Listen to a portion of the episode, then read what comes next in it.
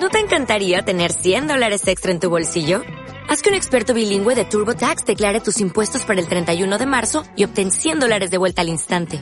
Porque no importa cuáles hayan sido tus logros del año pasado, TurboTax hace que cuenten. Obtén 100 dólares de vuelta y tus impuestos con 100% de precisión. Solo con Intuit TurboTax. Debes declarar para el 31 de marzo. Crédito solo aplicable al costo de la presentación federal con TurboTax Full Service. Oferta sujeta a cambios o cancelación en cualquier momento.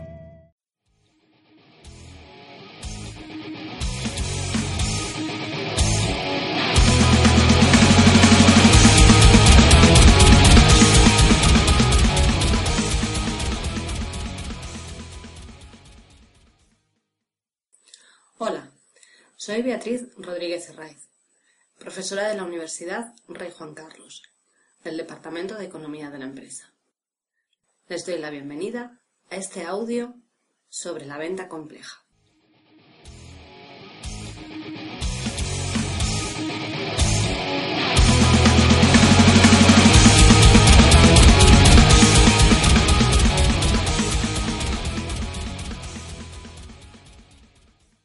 Lo primero que debemos es dar una definición de qué se entiende por venta compleja. Y no es más que cuando en lugar de un único comprador, el vendedor tiene que enfrentarse a varias personas compradoras que tienen que dar su autorización. Esto es, la venta compleja es cuando la parte compradora está compuesta por varias personas y se necesita de la aprobación de todas ellas para llevar a cabo la venta. En este caso, las técnicas que debe utilizar el vendedor no son las mismas que la venta simple, aunque sí creemos que la metodología de venta compleja está relacionada con la de la venta simple, y es esta última la base sobre la que se apoya la venta compleja. Podríamos decir que la venta simple son los textos básicos que podemos escribir con las herramientas que hemos aprendido sobre ventas, y la venta compleja se corresponde con la escritura de textos más complejos. No se pueden identificar unas reglas básicas, sino que cada cliente tiene una estructura de compras diferente y por ello toma las decisiones de compra de forma distinta. Continuando con las similitudes y diferencias entre la venta simple y la venta compleja, podemos observar como si en la venta simple son las fases de argumentación y cierre las más importantes entre las siete existentes, en el caso de la venta compleja son las fases de preparación y argumentación las más importantes.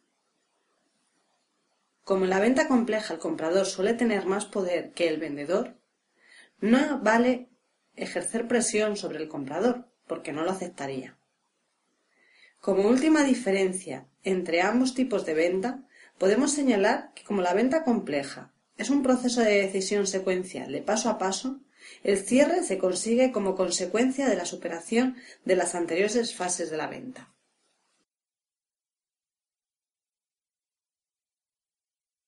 Para entender el modelo de venta compleja nos basaremos en el desarrollado en 1985 por Miller, Heyman y Tuleja, que se fundamenta en seis pilares, que son las influencias compradoras, las, las banderas rojas, los modos de respuesta, resultados ganancia, el embudo de ventas y el perfil del cliente ideal.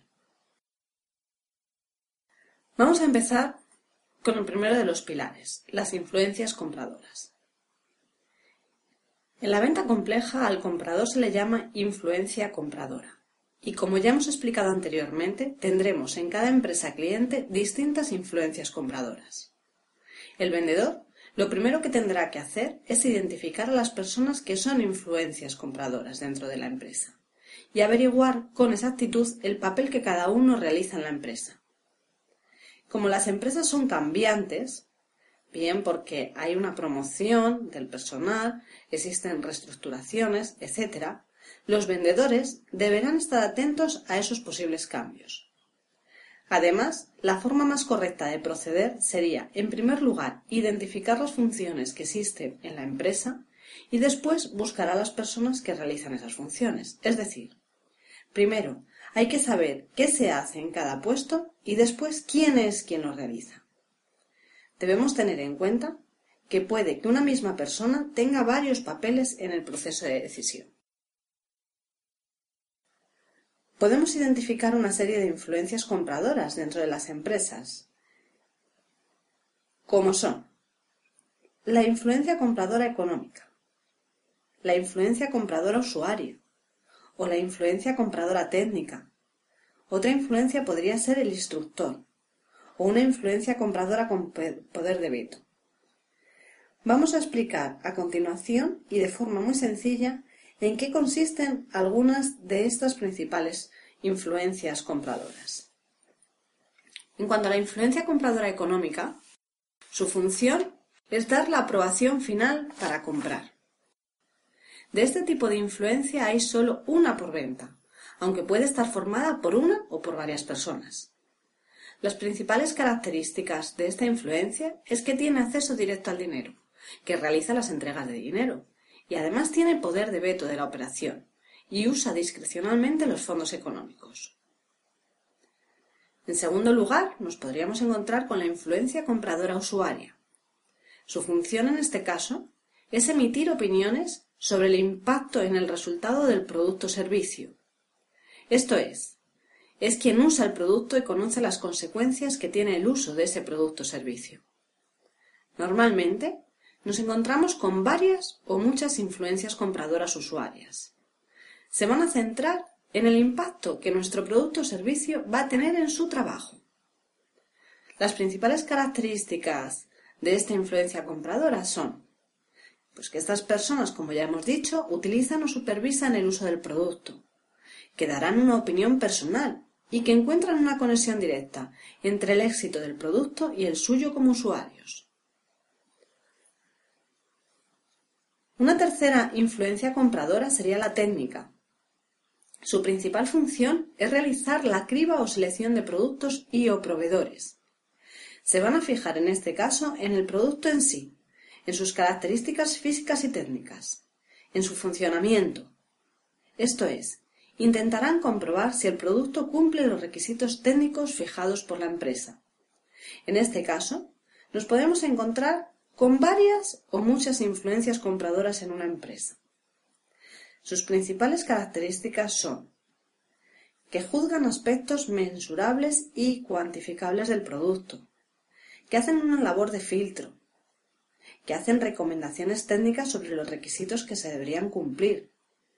Y lo fundamental de todo, y la principal de sus características, es que no pueden decir que sí, pero pueden decir que no. Por último, la influencia del instructor es aquella en la que su función es actuar como guía dentro de la organización de la empresa cliente para que tenga éxito tanto nosotros como ellos. El instructor actúa así por muchas razones. Puede ser porque le caemos bien, porque le felicitamos las navidades, porque le gustan nuestros productos. Según esto, Podemos encontrar instructores en la propia empresa cliente, en nuestra propia empresa o incluso dentro de otras empresas, tanto entre las influencias compradoras y aquellas otras personas que se encuentran en segunda línea. Puede ser la secretaria del jefe de compras, puede ser un personal de administración, Puede ser alguien de nuestra propia empresa que ya ha tenido un contacto previo con nuestra empresa cliente. O como decíamos, puede ser otro vendedor, nunca de la competencia, pero sí del sector, que ya trabaja con esta empresa cliente, que los conoce y que nos puede introducir y guiar en la relación que vamos a mantener con ellos.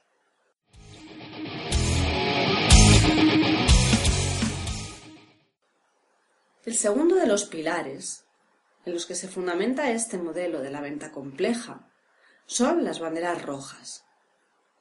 Definimos las banderas rojas como un símbolo que colocamos donde sabemos que tenemos o que podemos tener dificultades. Cuando estamos preparándonos la visita e identificamos las posibles objeciones, colocamos uno de esos símbolos, que nos avisará del posible riesgo son cualquier amenaza que pueda surgir una vez que las tenemos identificadas. La función del vendedor es buscar las alternativas que tengamos para superarlas.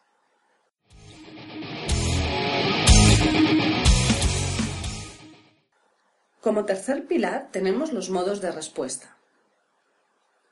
Como vendedores, debemos anticiparnos a la respuesta del cliente e identificar para cada uno de ellos su aceptación al cambio o la consecuencia de lo que le proponemos.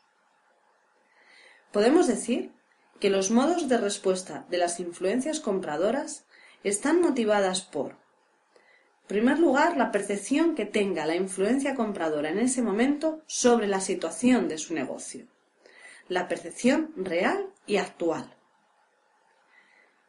Por otro lugar, tendrá también o estará motivado por la percepción que tenga la influencia compradora de cómo puede cambiar su situación anterior con nuestra propuesta. ¿En qué le puede ayudar nuestra propuesta? ¿Qué le va a mejorar? Según esto, cada influencia compradora puede tener unos modos de respuesta, pero debemos tener en cuenta que un cambio de condiciones puede cambiar el modo de respuesta. Además, los modos de respuesta no son únicas para todas las áreas de la empresa, sino que pueden ser diferentes.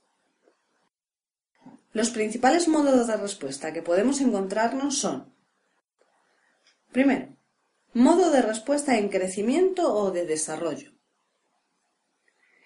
Es cuando el comprador percibe discrepancias en cómo son las cosas y cómo deberían de ser. El comprador estará dispuesto a escuchar nuestra propuesta, si ésta mejora su situación. Lo importante y difícil es que el vendedor identifique la brecha de la influencia compradora. Una correcta o una incorrecta identificación Puede hacer perder o ganar la venta o invertir en el cliente más de lo necesario. Si la brecha que tenemos con el cliente o lo que realmente le interesa al cliente son las condiciones de en qué lugar le vamos a entregar el pedido. Y nosotros no somos capaces de identificarlo, vamos cediendo en otras áreas como facilidades de pago, como campañas de merchandising, el cliente va a aceptar, es receptivo, está dispuesto a escucharnos, pero no le estamos solucionando su problema.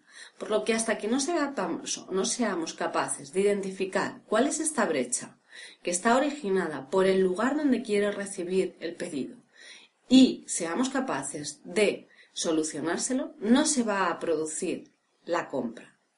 Podemos alargar el proceso, podemos invertir en el cliente más de lo necesario hasta conseguir el pedido. Por otro lado estaría el modo de respuesta de dificultades. En este caso, la influencia compradora tiene una fuerte discrepancia entre su verdadera situación actual y lo que busca, desea o necesita. La influencia compradora necesita ayuda rápida y acogerá con agrado cualquier cambio que le suprima la causa del problema. En este caso, las probabilidades de venta son elevadas, pues la influencia compradora está en dificultades y busca una solución. El modo respuesta de equilibrio es cuando la influencia compradora está satisfecha con su situación actual y no percibe discrepancias entre lo que tiene y lo que desea. Aquí, en este caso, las posibilidades de vender son muy escasas.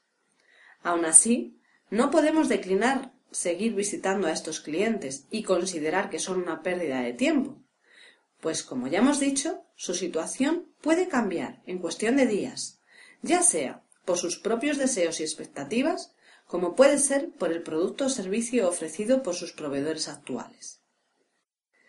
Lo que sí cambiará será la manera en que se visitará a estos clientes. En este caso, se realizarán visitas menos frecuentes. Además, en cada visita se observará si ha cambiado el modo de respuesta. Trataremos de construir instructores en esa empresa y nunca intentaremos vender mientras se, mantenga este modo, pero sí informaremos de las novedades y ofertas que tengamos en cada momento. Esto mismo lo debemos aplicar a nuestros clientes, que tienen con nosotros una posición de equilibrio, pero esta puede cambiar en cualquier momento, por lo que no debemos considerarla una posición inamovible. Por último, el modo de respuesta de exceso de confianza es cuando el comprador está muy satisfecho con su situación actual. Así que las posibilidades para nuestro vendedor en este caso son nulas. Aquí ventas puede hacer poco, pero en cambio otras áreas como puede ser la del marketing a través de la innovación sí puede hacer variar las cosas.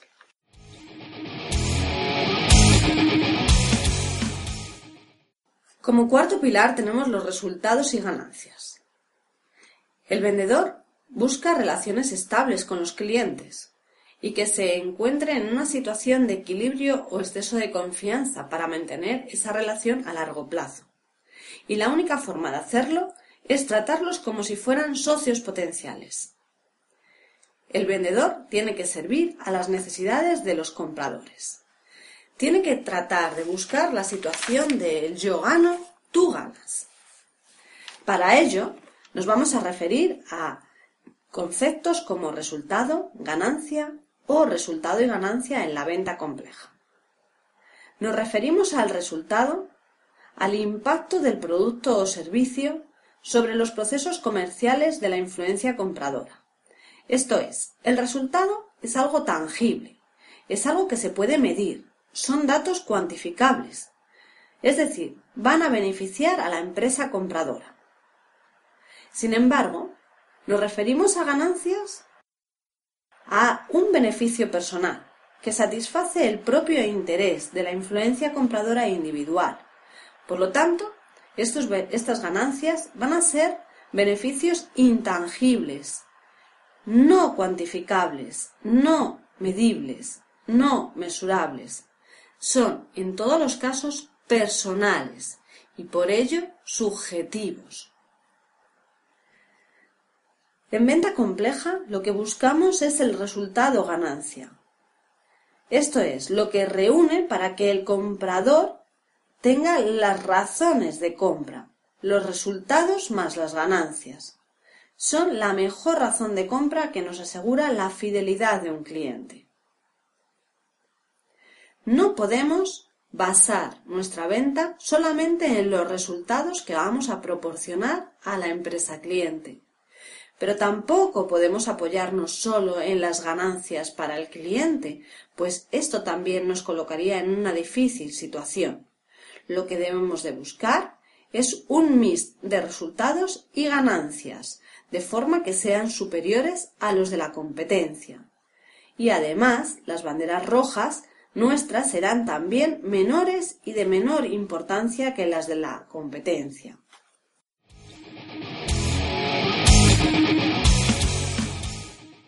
Como quinto pilar de la venta compleja, según el modelo planteado propuesto, tenemos el embudo de ventas.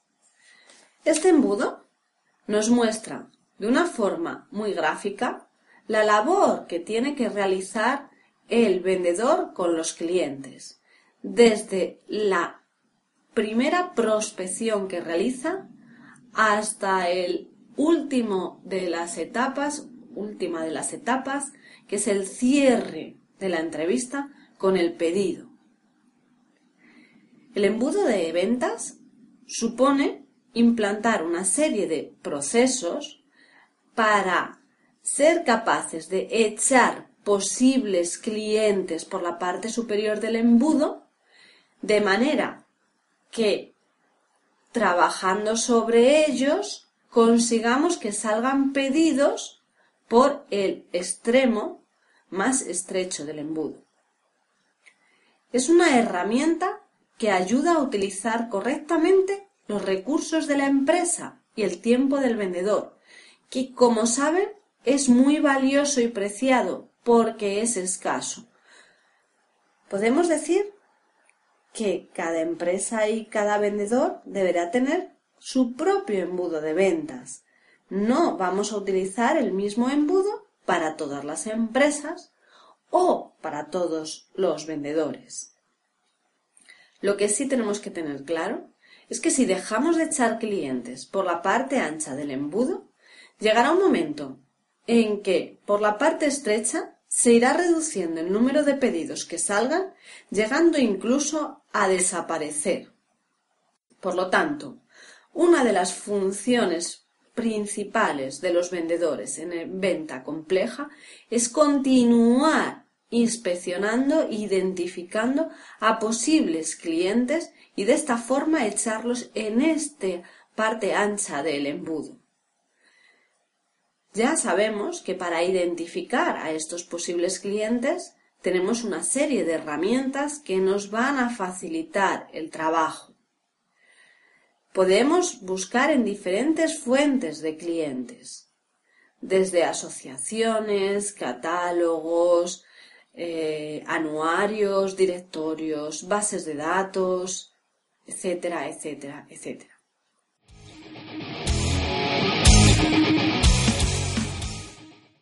El último de los pilares a los que nos vamos a referir es el perfil del cliente ideal. Sabemos, y es de lógica, que no todos los clientes que existen en el mercado ni pueden ni deben de ser nuestros clientes. No es posible, ni siquiera es deseable. Supondría un esfuerzo muy grande y los resultados no estarían en concordancia con el esfuerzo que hemos realizado.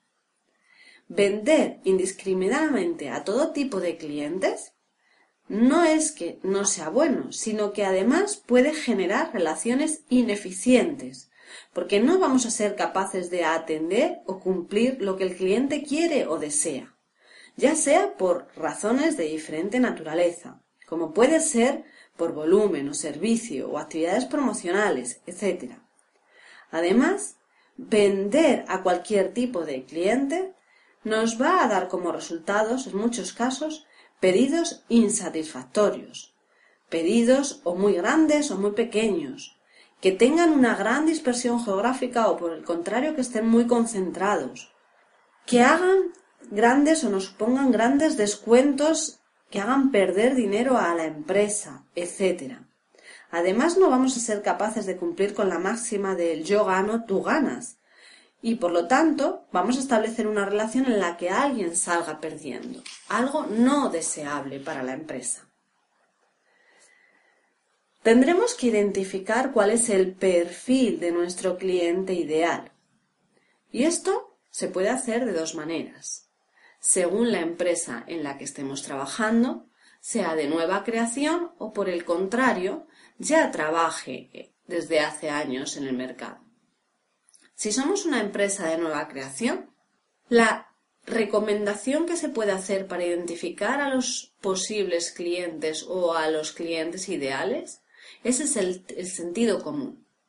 Hay que aplicar el sentido común, la lógica, para tratar de identificar cuáles son las características que buscamos en nuestro cliente ideal. Si por el contrario ya estamos trabajando en el sector, nos resultará mucho más sencillo identificar el perfil del cliente ideal.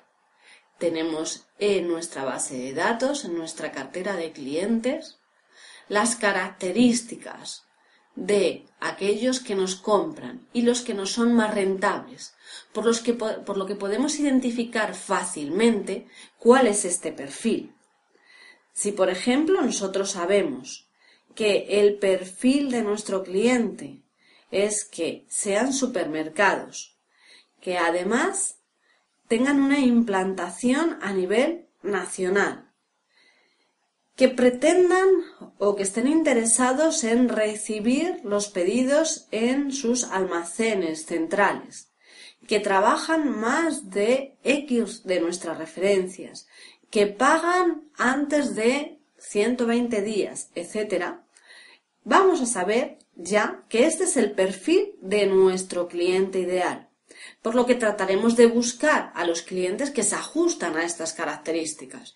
Si encontramos un cliente que en lugar de ser un supermercado es un autoservicio de menor tamaño, que está localizado tan solo en una región específica y que pretende recibir sus pedidos en cada uno de sus establecimientos, podemos decir que no se ajustan a nuestro perfil de cliente ideal y tenemos que aprender a saber a decir que no, que no nos interesa como cliente.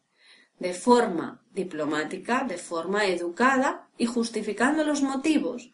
Deberemos hacer saber al cliente que no se va a ajustar, que él también se va a encontrar insatisfecho, que no estamos adaptados el uno para el otro.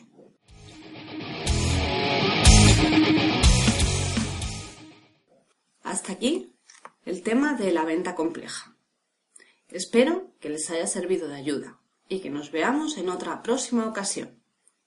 Les dejamos en la compañía de la música del grupo Delito y Medio que nos ha acompañado durante este audio. Muchas gracias por su atención.